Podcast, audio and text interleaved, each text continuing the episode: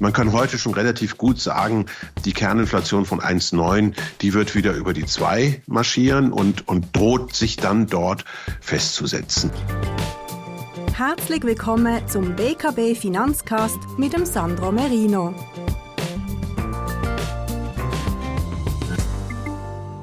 Geschätzte Zuhörerinnen und Zuhörer, geschätzte Kundinnen und Kunden, willkommen zur heutigen Ausgabe unseres Finanzcasts der Basel Kantonalbank.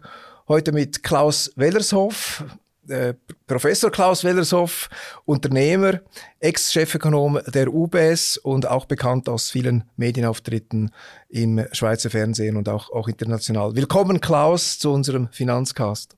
Ja, hallo Sandro, es ist eine große Freude, bei dir zu sein. Gerne. Wir kennen uns natürlich aus meiner Zeit bei der UBS. Deswegen haben wir entschieden, dass Sie wäre extrem seltsam, auch wenn es ein bisschen offiziellen Charakter hat in unserem Finanzcast. Also dass du ausnahmsweise aufgrund unserer Zusammenarbeit. Lieber Klaus, äh, wir möchten heute über Inflation, Geldpolitik und Anlagestrategie sprechen. Die Inflation ähm, ist ja immer noch ein Problem, wenn man Finanz äh, Fernsehsender einschaltet, dann wird pausenlos über Inflation geredet. Heute Morgen habe ich das wieder verifiziert. Es ist so. Ich habe auch eine Preiserhöhung meiner Motorfahrzeugversicherung. Ich habe da äh, telefoniert mit der Versicherung und die haben begründet, dass sie 15 bis 20 Prozent erhöhen müssen aufgrund der Inflation. Hoppala. Und natürlich, wenn man sich täglich äh, mit Inflationszahlen auseinandersetzt, dann sagt man, dann äh, findet man das etwas viel. Auch bei der Art Basel, unsere bekannte internationale Kunstmesse, da kostet ein Wolfsbarschfilet mit Risotto äh, in einer anständigen Version an die 70 Franken. Äh, das ist dann wow. auch relativ inflationär. Ich glaube, das ist schon fast das Doppelte, als ich auch schon bezahlt habe. Also die Inflation ist da. Ähm, in der Eurozone, in den USA, in der Schweiz sind die Daten zwar viel moderater, aber wie, wie ordnest du den jetzigen Stand der Inflationsentwicklung ein? Was sind deine Einschätzungen zum Thema? Ja, wir sind, glaube ich, jetzt mittendrin in der Inflation. Also wir, wir sagen in unserer Analyse, wir sind in der dritten Phase der Inflationsentwicklung. Die erste war ausgelöst ganz schlicht und einfach dadurch, dass die Menschen ähm, im Rahmen der äh, Maßnahmen gegen die wirtschaftlichen Auswirkungen von Corona auf einmal viel Geld in der Hand hatten. Ähm, da wurde viel Geld gedruckt durch die Zentralbanken, je nach Land ein bisschen unterschiedlich, wurde auch viel verteilt durch die öffentliche Hand, durch den Fiskus. Ähm, da, da ging die Inflation eigentlich los. Das war die, so die erste Phase. Es hat in Amerika die, die sogenannte Kernrate der Inflation, also das, was man, was übrig bleibt, wenn man die volatilen Teile Nahrungsmittel ähm, Energiepreise rausrechnet, äh, schon bei sechs Prozent äh, gebracht. Das vergessen die Leute immer. Und ganz interessant, in dieser ersten Phase war es tatsächlich so, je größer die Defizitzuwächse waren, also je stärker die Fiskalpolitik agiert hat, desto höher ist dann auch die Inflationsrate rausgekommen. Deswegen haben wir relativ wenig, weil unsere Politik sich da zurückgehalten hat. Dann kam die zweite Phase, das war diese Ukraine-Russland-Geschichte, äh, wo dann insbesondere in Europa ähm, die Energiepreise dann nochmal richtig durch den Deckel gegangen sind. Ähm, ich glaube, da sind wir jetzt auch raus. Also die erste Phase hält noch so ein bisschen an. Die zweite Phase, da sehen wir schon, Energiepreise heute sind tiefer als vor einem Jahr. Das dämpft sogar die Inflation ein bisschen. Und jetzt kommt die dritte Phase, nämlich die Frage, die wichtige Phase vielleicht und die mit der Frage verbunden ist, wie viel von der Inflationserfahrung der letzten Monate, Quartale wird jetzt von den Menschen sozusagen als normal angenommen und wird dann den Lohnverhandlungen zugrunde gelegt und, und so. Und dann verstetigt sich die Inflation. Das kann man ganz gut an der Dienstleistungsinflation ablesen. Die ist erstaunlich hoch in vielen Ländern und dementsprechend sind wir recht pessimistisch, dass ähm, die Inflation schnell zurückkommen kann. Mhm. Jetzt in der Schweiz ist eben das Inflationsniveau doch wesentlich bescheidener als in den USA und der Eurozone. Die Kerninflation für Mai ist bei 1,9 Prozent. Das ist eigentlich noch knapp mit dem Ziel der Preisstabilität einigermaßen kompatibel. Dennoch hat die Schweizerische Nationalbank äh, diese Woche die Zinsen erwartungsgemäß von 1,5 auf 1,75 Prozent erhöht. Siehst du das als zu viel oder zu wenig? Macht man sich zu viel Sorgen wegen der Inflation? Sind die Zinsen zu hoch? Da gibt es ja durchaus eine kontroverse Diskussion. Mieter und Hauseigentümer haben natürlich keine Freude an höheren Zinsen. Andererseits ähm, vermindert die Inflation ja den Wert von Schulden. Das darf man ja auch nicht äh, vergessen. Das gleicht sich ein Stück weit wieder aus. Aber eben man sieht, äh, wie du gesagt hast, man sieht in vielen Bereichen Preiserhöhungen, die äh, eigentlich nicht immer so offensichtlich durch die Inflation äh, gerechtfertigt sind. Also wie, wie hm. ordnest du das Verhalten der Schweizerischen Nationalbank ein? Ja, ich kann, ich glaube, das ist nachvollziehbar und, und irgendwie konsistent. Das passt zu dem, wie die Nationalbank sich in der Vergangenheit in solchen inflationären Phasen äh, benommen hat. Da hat man doch wirklich genau auf die Daten geschaut. Und auch wenn wir weniger Inflation haben als die Nachbarn oder als die Amerikaner oder die Japaner zum Beispiel, mhm ähm, dann, dann äh, muss man doch feststellen, uh, da ist was und da kommt auch noch mehr. Das ist ja sind die, dieser, der, also zwei Gründe, warum wir die tiefere Inflationsrate haben. Die erste haben wir gerade schon genannt. Das ist, weil unsere Fiskalpolitik zurückhaltender gewesen ist. Und der zweite ist, dass wir so einen großen Anteil von administrierten, also staatlich beeinflussten Preisen haben. Und bei denen ist es typisch, dass der Preisanstieg mit einer Verzögerung kommt. Also der kommt überall ähm, aber er kommt verzögert. Und bei den Mieten ist das bei uns ein schönes Beispiel.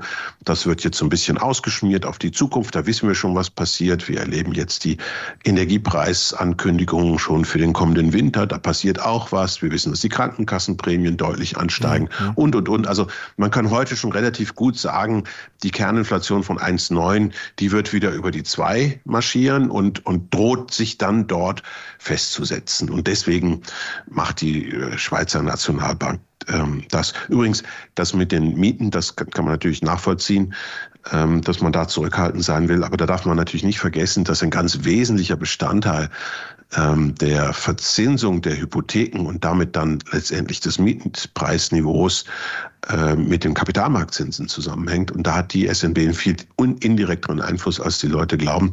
Da droht uns tatsächlich sogar noch ein, ein, ein unabhängig von dem, was die SNB macht, noch ein zusätzlicher Zinsanstieg. Genau, also die, die zehnjährigen Zinsen, die eben nicht direkt durch die Nationalbank festgelegt werden können, die sind ja tiefer sogar als die, als die Leitzinsen von 1,75.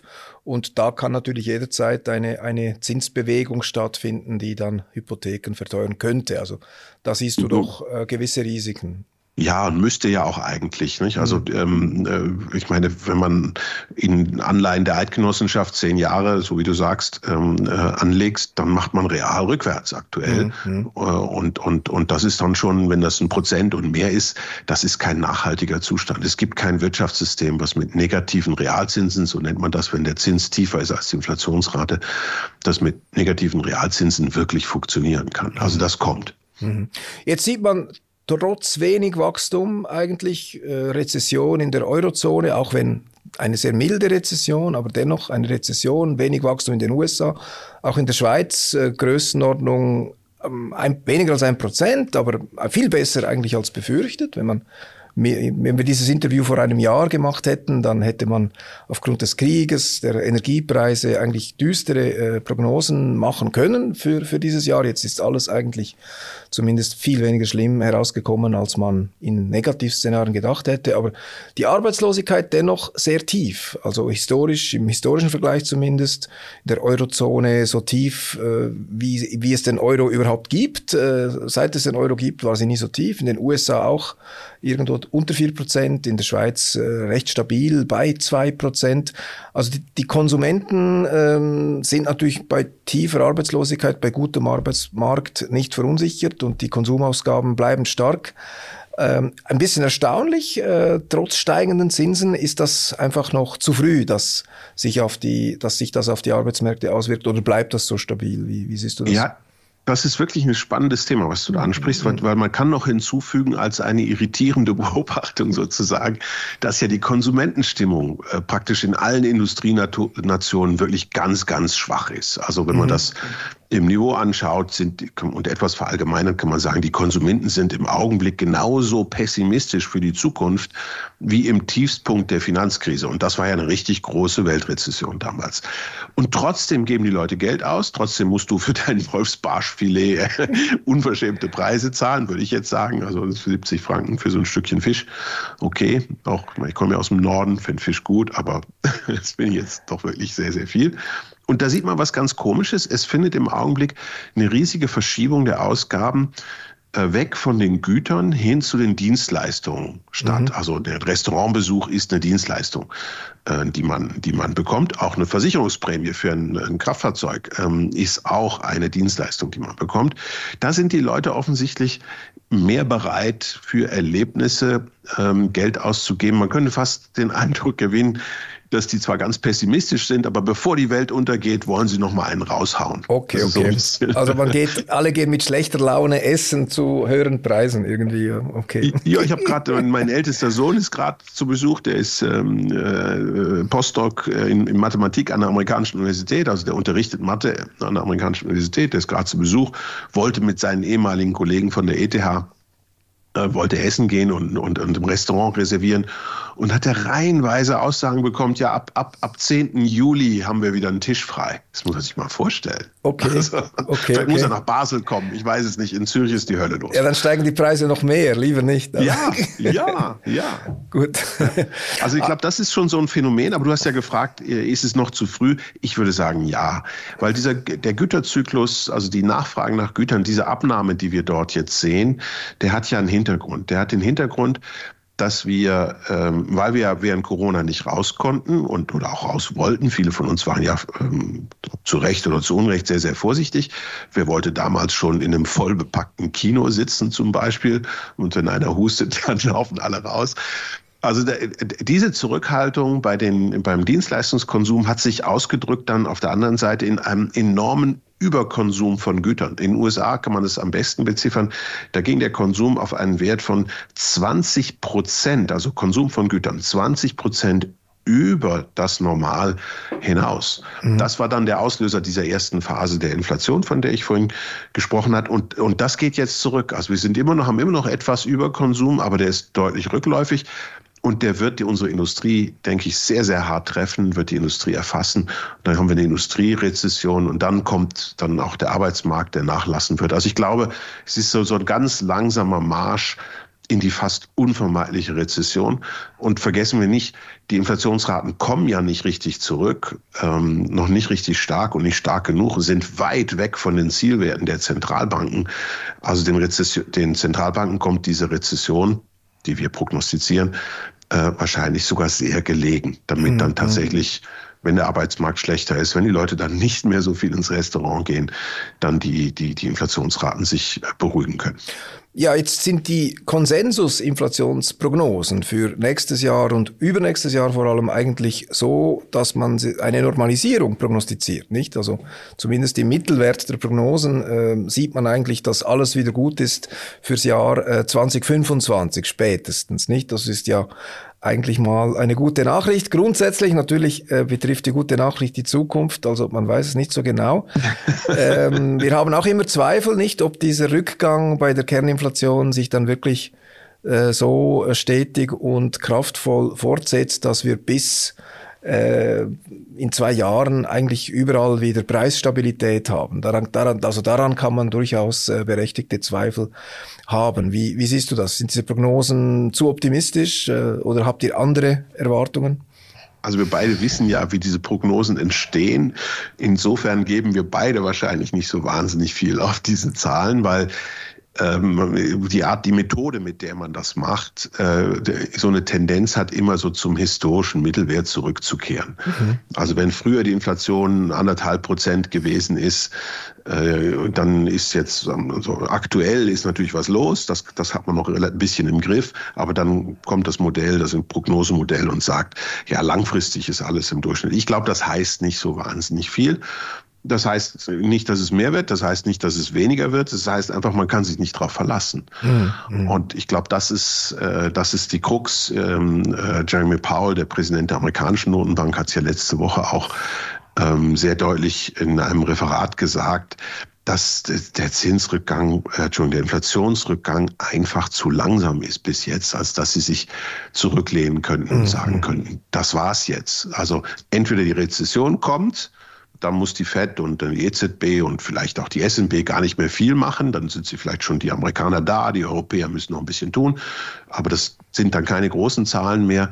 Wenn die Rezession nicht kommt, dann werden die die Zinsen sehr stark weiter anheben müssen, mhm. um sie aus dem System herauszutreiben. Ja. Also. Gut, immerhin hatten wir in den USA schon über 9 Prozent, jetzt sind wir bei gut 5, ja. auch in der Eurozone waren ja. wir bei 10 Prozent, jetzt sind wir bei, bei 5, äh, gut 5 Prozent, in der Schweiz über 3, jetzt sind wir bei 2. Der Trend ist aber da, ist, aber jetzt ist die Frage, wie es weitergeht, ob es dann... Ja, das, aber die, die, du sagst es zu Recht, also mhm. die, die Gesamtraten der Inflation, das ist ja das, was im Portemonnaie wehtut, mhm. Äh, die sind deutlich zurückgekommen. Aber die Kernraten, das, was normalerweise so den Trend bestimmt in der Inflation, mhm. das stagniert auf sehr hohem Niveau. USA ja. und Europa zurzeit 5,3. In Großbritannien ist jetzt nochmal gestiegen, sogar ja, die Kernrate der Inflation. Ja. Bei uns wird sie steigen wegen der Mieten, das wissen wir schon. Also ähm, da ist eigentlich, außer dass der Erdölpreis und der Gaspreis sich wieder etwas normaler anschauen lassen, ist eigentlich nicht viel passiert. Die Reaktion auf die Geldpolitik ist bis jetzt größtenteils ausgeblieben. Mhm. Jetzt die Frage zur Zinsentwicklung. Die, die Zentralbanken haben ja schon massiv erhöht, also die Amerikaner um über 5 Prozent, 5 ein Viertel. Jetzt diskutiert man, ob noch äh, ein, zwei Schritte dazukommen oder nicht. Da sind wir bei, bei 5, drei Viertel, aber eigentlich scheint das Pulver verschossen zu sein, oder zumindest die Finanzmärkte, die Aktienmärkte, die Zinsmärkte glauben, dass wir jetzt den Höhepunkt äh, des, der, des Zinsanstiegs, der Zinsnormalisierung eigentlich erreicht haben. Es sind sogar bereits für Ende Jahr Zinssenkungen eingepreist in den Zinskurven. Das ist natürlich kein, nicht immer eine gute Prognose, aber, aber so ist das im Markt jetzt im Moment äh, äh, festgehalten. Auch ähm, für äh, die, die, die Eurozone sieht man vielleicht noch zwei, vielleicht drei Zinsschritte.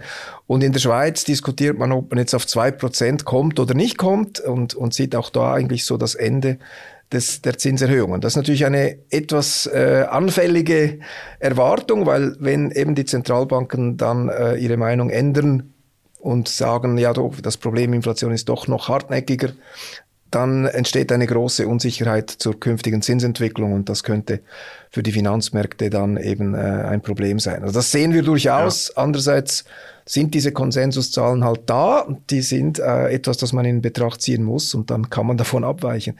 Also wie siehst du den Zinszyklus? Sind wir äh, am Gipfel? Sind jetzt die höchsten Leitzinserhöhungen, Leitzinslevels, äh, Leitzinsniveaus erreicht oder, oder ist das Risiko materiell, dass wir noch wesentlich höher gehen könnten?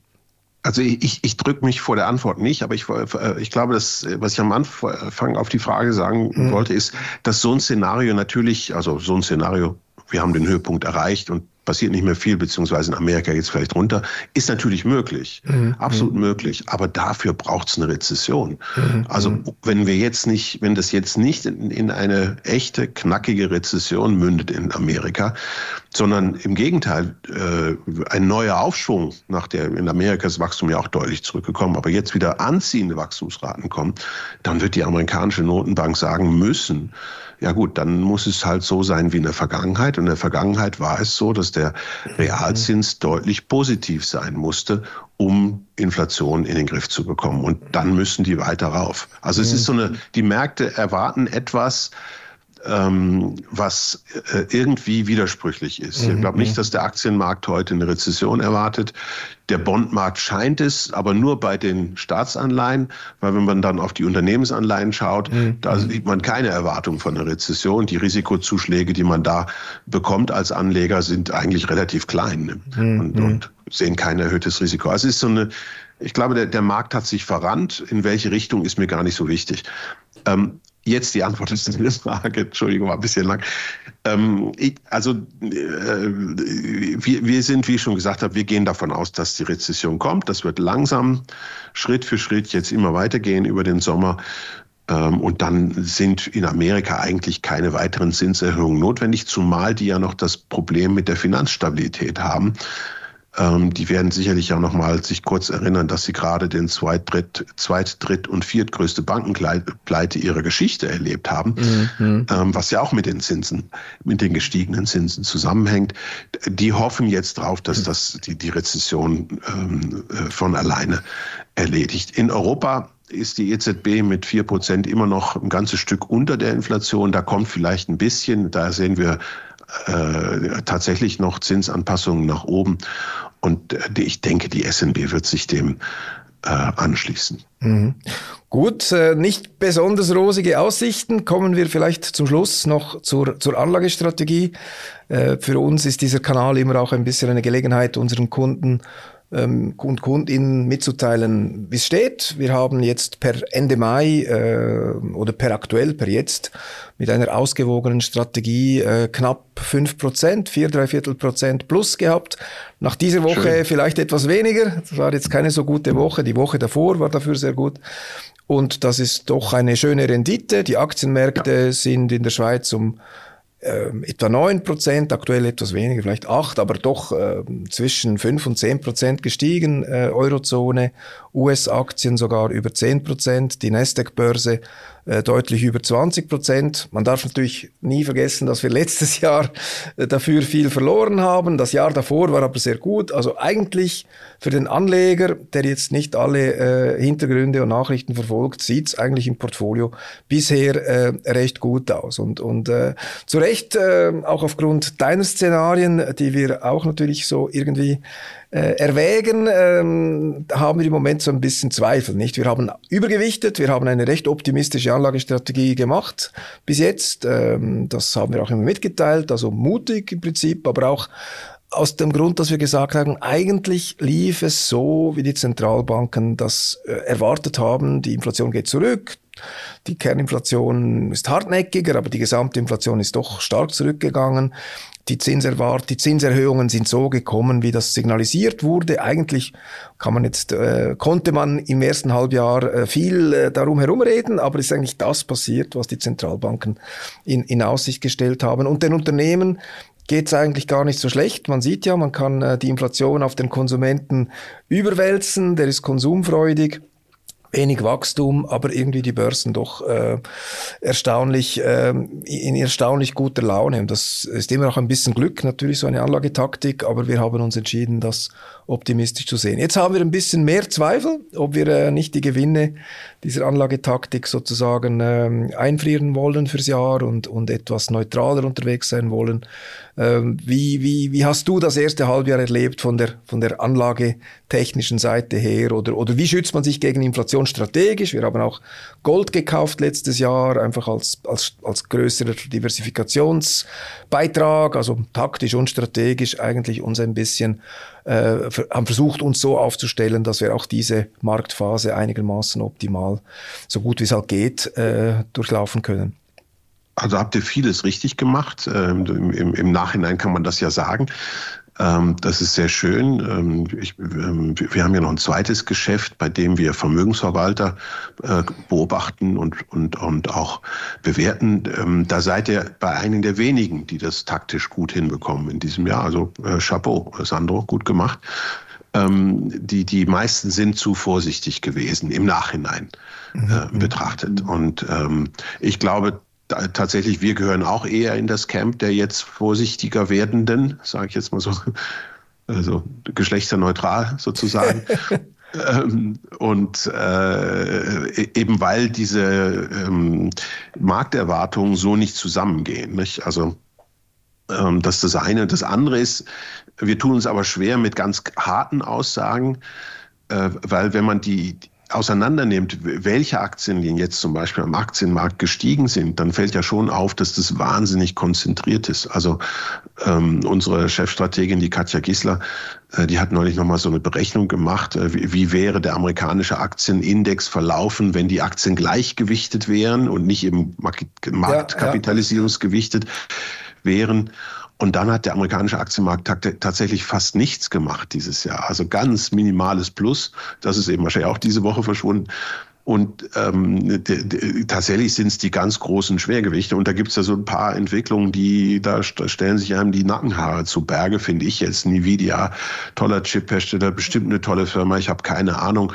Aber dass man die mit 220 mal dem aktuellen Gewinn bewerten mhm. möchte und das Ganze 1000 Milliarden US-Dollar wert sein soll, also mehr als das Jahreseinkommen der Schweizer Volkswirtschaft, erschließt sich mir jetzt gerade nicht. Oder man könnte auch sagen, das klingt nicht so nachhaltig. Und das sind alles so Zeichen zusammen mit den ähm, ja, mit der schwierigen konjunkturellen Lage, die eben auch nicht reflektiert ist, die uns sagt, nein, ich glaube, jetzt ist ein guter Zeitpunkt, vorsichtig zu sein oder vorsichtiger zu werden. Das ist aktuell unsere Einschätzung. Mhm, vielen Dank. Eben, das ist ja auch für uns äh, in diesem Finanzcast immer eine Gelegenheit, uns nach außen zu öffnen, ähm, andere Ideen, neue ähm, Szenarien, andere Positionierungen zu diskutieren, gibt uns wertvolle Inputs. Und eben, ob die Optimisten oder Pessimisten in diesem Jahr, äh, für Ende Jahr dann erfolgreich sind, das steht ja noch aus. Wir haben noch einen Sommer, einen Herbst und den Anfang des Winters. Also wir sind da ähm, auch äh, recht äh, äh aufmerksam, sage ich jetzt mal. Ich sage immer, wir sind sehr äh, besonders aufmerksam in diesem Umfeld und müssen halt versuchen, die richtigen Entscheidungen